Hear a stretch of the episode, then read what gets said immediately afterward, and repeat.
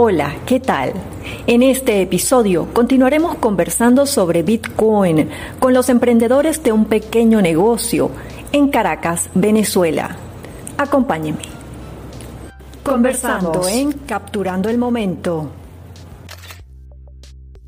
Conversando con la emprendedora Norelki Antón. Motivación.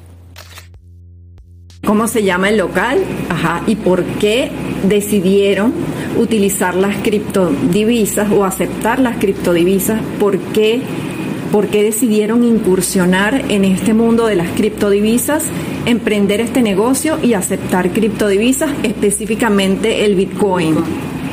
Eh, bueno, el bodegón se llama Bodegón Darroy, estamos ubicados en Altamira y principalmente el objetivo de aceptar las criptomonedas es que si bien es cierto, aún en Venezuela es un tema un poco desconocido, ya hay una gran población eh, que está madura en cuanto a la inversión de criptomonedas y ya son muchas las personas que se están aventurando a invertir en este mundo de la minería digital. Entonces, eh, vista la situación económica del país, en donde es muy difícil obtener efectivos, bien sea en bolívares o dólares, nos hemos motivado a eh, implementar un negocio en donde este, las personas puedan adquirir sus productos de, de eh, productos básicos, pues higiene personal, alimentación, así como productos nacionales e internacionales, y es que los puedan obtener mediante eh, Bitcoin específicamente, que es una de las cripto, criptomonedas este, más actualizadas.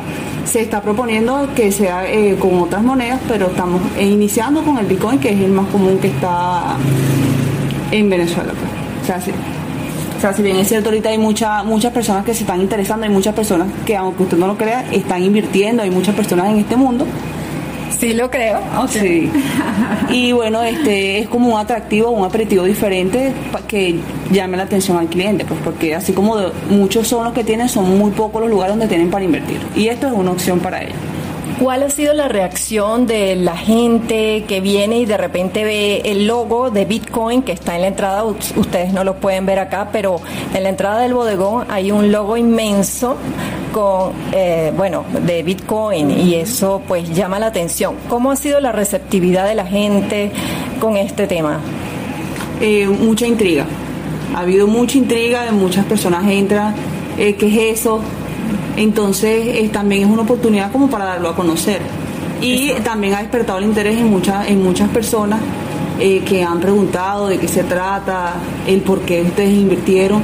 Y entonces, eh, sin darnos cuenta, estamos haciendo la motivación económica al país, pues, porque mientras más personas eh, se interesen en, invertir, mayor va a ser este un apoyo económico a, la nación, pues. Y bueno, si el, logo llama mucho la atención, hay muchos que entran y al uno hablarle del tema eh, se entusiasma y empiezan a indagar eh, por su cuenta. excelente me parece. ¿Y cuál es la proyección de ustedes? ¿Tienen pensado abrir otros bodegones? Cuéntame, en otros lugares. Sí, bueno, eh, iniciando estamos probando. Como te dije, no es un tema muy conocido.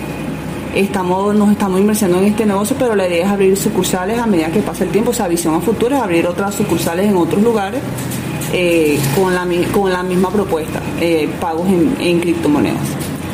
¿Qué mensaje le darías tú a esos comerciantes o a esos, eh, a esos emprendedores que tienen cierto temor quizás de incursionar en este mundo de las criptomonedas? bueno, que les recomiendo que se motiven. si bien es cierto, estamos en un país que pasa por una situación crítica, y el invertir en la, en la o sea, invertir en, la, en el mundo de criptomonedas es algo muy fácil, pues. Eh, así como eh, lo podemos cambiar fácilmente en bolívares, en dólares, además de que podemos duplicar nuestras inversiones, que muchas pocas eh, personas lo saben, y además de ello, que es un tema muy importante aquí en Venezuela, que tenemos una ventaja que no se tiene en otro país. Una de ellas es que gozamos con la electricidad más barata del mundo y eso es un gran este eso es un gran punto para que las personas aquí se motiven a, invertir en este nuevo mundo de, la, de las monedas virtuales. Esto es una moneda de futuro que poco a poco va a ir creciendo y, y tenemos fe y creemos de que ya el, el, billete moneda, el papel, con el tiempo se va a ir devaluando. Y sería interesante que las personas desde ya se vayan preparando para ese mundo que nos viene a futuro, que es el mundo virtual. Claro, un mundo que ya está llegando, ya prácticamente está entre nosotros, que es la era digital de la economía y la estamos viendo. Muchísimas gracias a ti y bueno, les deseo toda la suerte del mundo. Amén, muchas gracias. Así como los emprendedores de Bodegón Cripto, hay muchos empresarios que aceptan el Bitcoin como método de pago. Y es que este activo, aunque ha sido calificado por algunas autoridades financieras como muy volátil, ya representa el 1% del PIB mundial.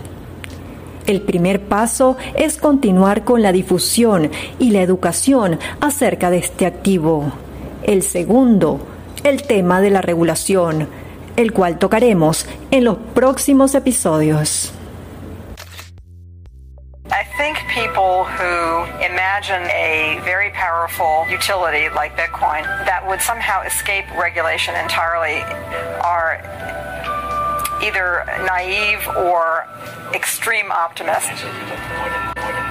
Bitcoin is a battle of ideas, and it forces the issue of whether people should be free in their handling of money as they are in their handling of speech or religion or relationships with each other. If you want to have this thing go mainstream, you are going to have to have the regulators, the lawmakers weigh in on it.